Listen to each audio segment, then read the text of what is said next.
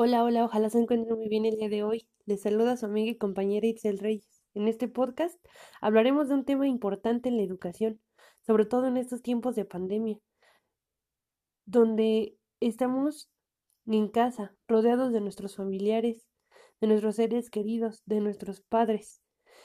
De ahí deriva el tema que vamos a tratar, los valores. Nacen en nuestro núcleo familiar.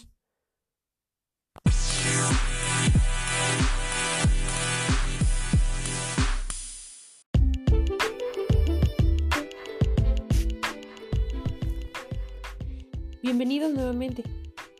Como tema principal abordaremos los valores y la necesidad de una actitud filosófica en la educación.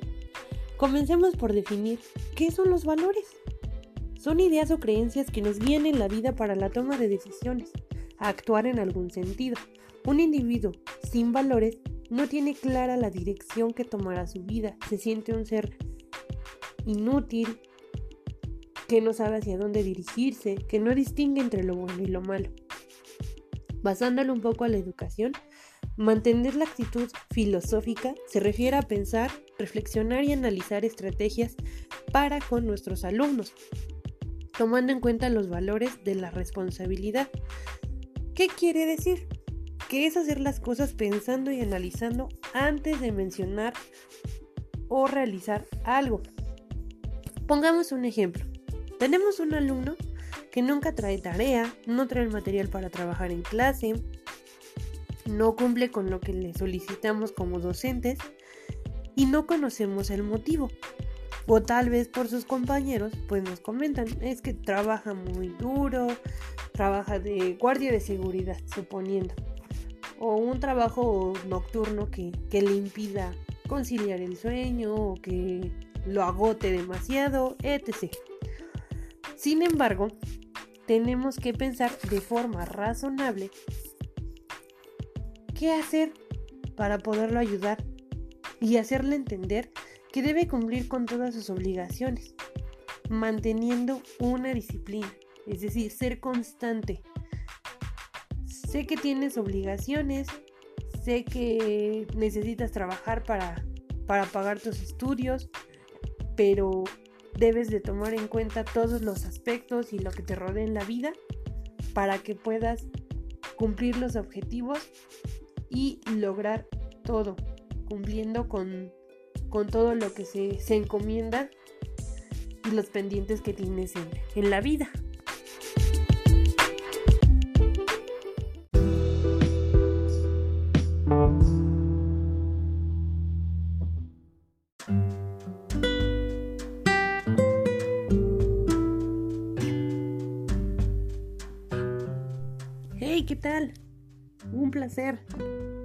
Escucharlos y tenerlos aquí en este otro segmento.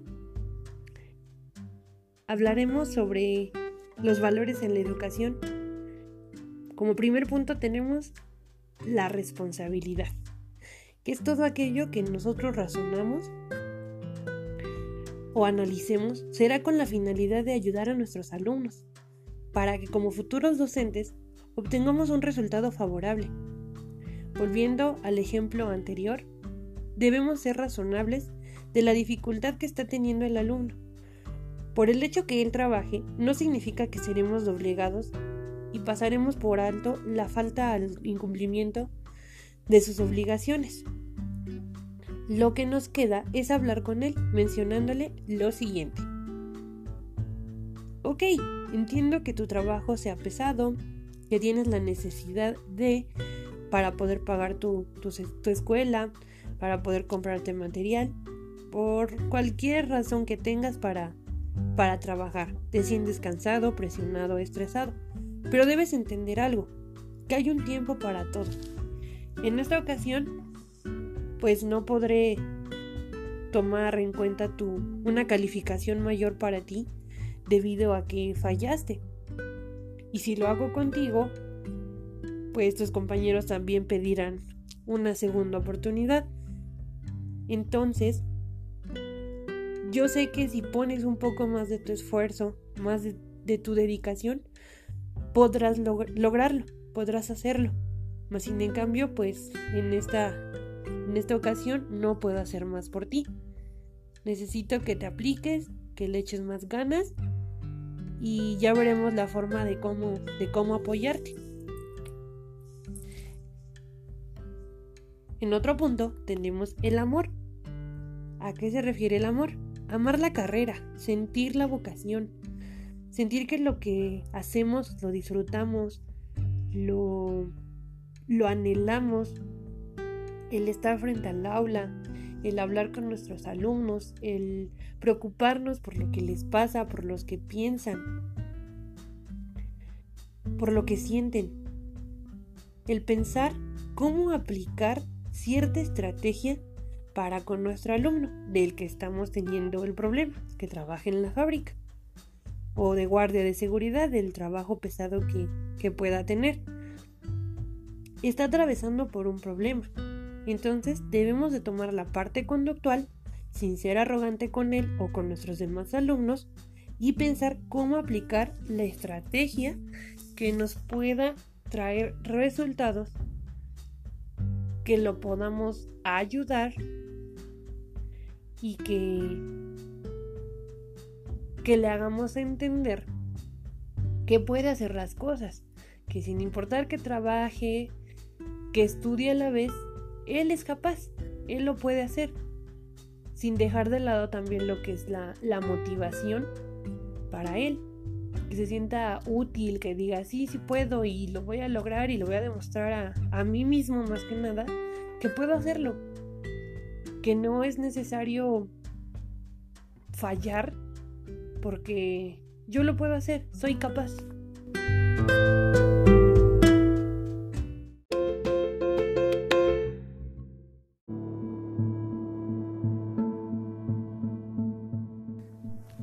Placer y un honor el tenerlos compartiendo por aquí nuestro espacio.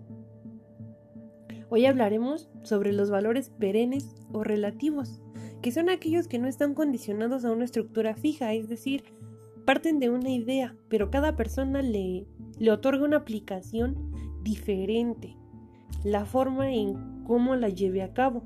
Para que nos quede un poquito más claro, vamos a mencionar el siguiente ejemplo. La cooperación es un valor que consiste en llevar un trabajo junto a otras personas, con las que se comparte un mismo objetivo, como recaudar fondos para un fin en específico, pero no todos los casos de cooperación tienen buenas intenciones. También se puede hablar de quienes cooperan en grupos delictivos, para fines malos, por supuesto.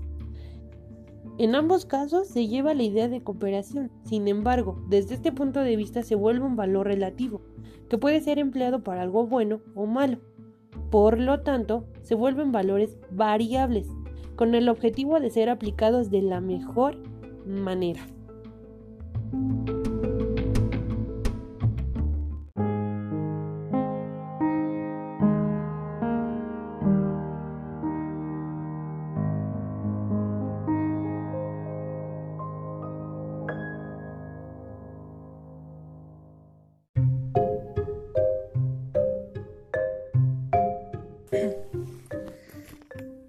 Estimados, un gusto poder saludarles nuevamente en este apartado. El día de hoy llegamos al fin de nuestro tema tan, tan importante y esencial para la vida de, de cualquier persona y en cualquier aspecto. Antes de llegar a, a lo que son nuestros puntos de vista y cuestiones así por el estilo, vamos a, a leer un poco una, una fábula que nos ayudará a reflexionar mucho y a seguir tomando en cuenta lo que son los valores. Dice así, los carneros y el gallo. Una mañana de primavera todos los miembros de un rebaño se despertaron sobresaltados a causa de unos sonidos fuertes y secos que provenían del exterior del establo. Salieron en tropel a ver qué sucedía, y se toparon con una pelea en la que dos carneros situados frente a frente estaban haciendo chocar sus duras cornamentas. Un gracioso corderito muy fanático de los chismes fue el primero en enterarse de los motivos y corrió a informar al grupo. Según sus fuentes, que eran totalmente fiables, se estaban disputando el amor de una oveja muy linda que les había robado el corazón. Por lo visto, esta coladita por los dos. Y como no sabía cuál elegir, anoche declaró que se casaría con el más forzudo. La pueden imaginar. Los carneros se enteraron. Quedaron para retarse antes del amanecer y bueno, ahí tienen amigos. Ahora rivales, enzarzados en un combate. El jefe del rebaño, un carnero maduro e inteligente al que nadie se atrevía a cuestionar, exclamó Tranquilos, no es más que una de las muchas peloteras románticas que se forman todos los años en esta granja. Si se pelean por una chica, pero ya sabemos que no se hacen daño y que gane quien gane, seguirán siendo colegas. Nos quedaremos a ver el desenlace.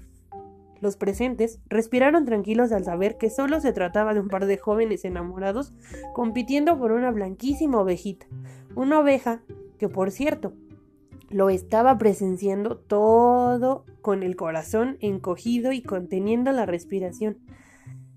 ¿Quién se alzará con la victoria? ¿Quién se convertirá en su futuro marido? La suerte estaba echada. Esta era la situación. Cuando un gallo de colores, al que nadie había visto antes, se coló entre los asistentes y se sentó en primera fila como si fuera un invitado de honor. Jamás había sido testigo de una riña entre carneros, pero como se creía el tipo más inteligente del mundo y adoraba ser el centro de atención, se puso a opinar a voz en grito, demostrando muy mala educación. ¡Ay, madre! Vaya birria de batalla. Estos carneros son más torpes que una manada de elefantes dentro de una cacharrería. Inmediatamente se oyeron murmullos de desagrado entre el público, pero él se hizo el sordo y continuó soltando comentarios fastidiosos e inoportunos. Dicen que por aquí se trata de un duelo entre caballeros, pero la verdad es que yo solo veo dos payasos haciendo bobadas. ¡Eh, espabilad! Chavales, que yo sois mayorcitos para hacer el ridículo. Los murmullos subieron de volumen y algunos le miraron de reojo para ver si se daba por aludio y cerraba el pico. De nuevo, hizo caso omiso y siguió con su crítica feroz.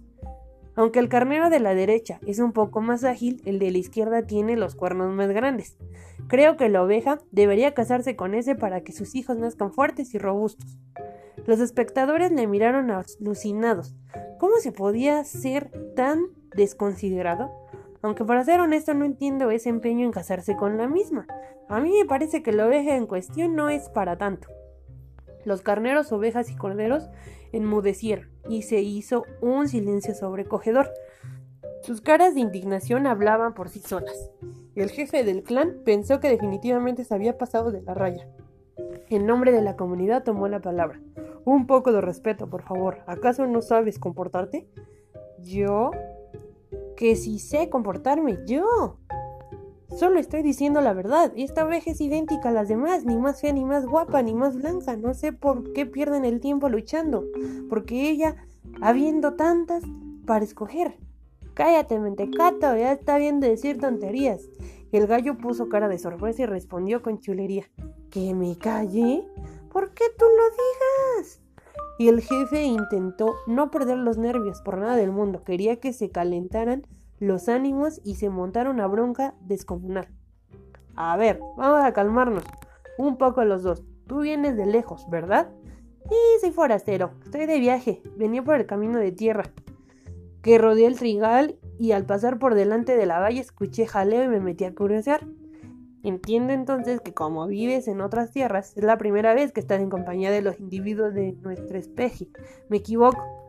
El gallo desconcertado respondió. No, no te equivoques. Pero, ¿eso qué tiene que ver? Te lo explicaré con claridad. Tú no tienes ningún derecho a entrometerte en nuestra comunidad y burlarte de nuestro comportamiento por la sencilla razón de que no nos conoces. Pero es que a mí me gusta decir lo que pienso. Vale, eso está muy bien y por supuesto es respetable. Pero antes de dar tu opinión deberías saber cómo somos y cuál es nuestra forma de relacionarnos. ¿Ah, sí? ¿Y cuál es si se puede saber? Bueno, pues un ejemplo es lo que acabas de presenciar. En nuestra especie, al igual que en muchas otras, las peleas entre machos de un mismo rebaño son habituales en época de celo, porque es cuando toca elegir pareja. Somos animales pacíficos y de muy buen carácter, pero es un ritual que forma parte de nuestra forma de ser, de nuestra naturaleza. pero no hay pero que valga. Debes comprender que para nosotros estas conductas son completamente normales. No podemos luchar contra miles de años de evolución, y eso hay que respetarlo. El gallo empezó a sentir el calor que la vergüenza producía en su rostro. Para que nadie se diera cuenta, se sonrojó, bajó la cabeza y clavó la mirada en el suelo. Tú sabrás mucho sobre gallos, gallinas, polluelos, nidos y huevos, pero del resto no tienes ni idea.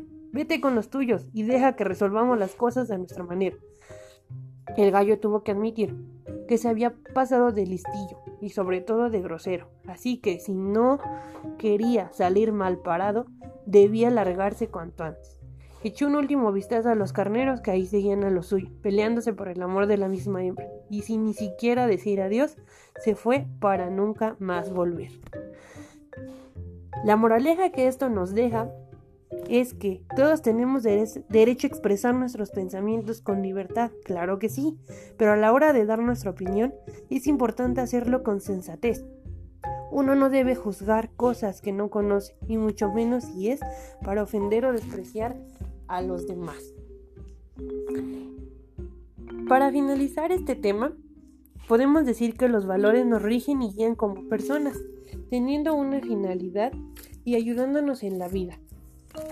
Mueven todo a nuestro alrededor, en varios aspectos, como lo vimos en el tema de la educación. Sin valores no es posible educar. Recordemos que seremos docentes, formaremos sociedades futuras, por lo tanto es nuestra, es nuestra responsabilidad inculcarles los valores que ayuden a hacerlos madurar, a que los ayuden a distinguir entre el bien y el mal para la toma de sus decisiones. Esto es todo por hoy. Les agradezco su tiempo compartido y nos escuchamos la siguiente transmisión. Con un nuevo tema, por supuesto, les saluda su amiga Ana Maritzel Reyes Esquivel. Pásenla bien, cuídense mucho y recuerden que estamos en tiempos de pandemia, por favor, cuídense mucho, protéjanse, cuiden a los suyos, quédense en casa. Les agradezco. Pásenla muy bonito.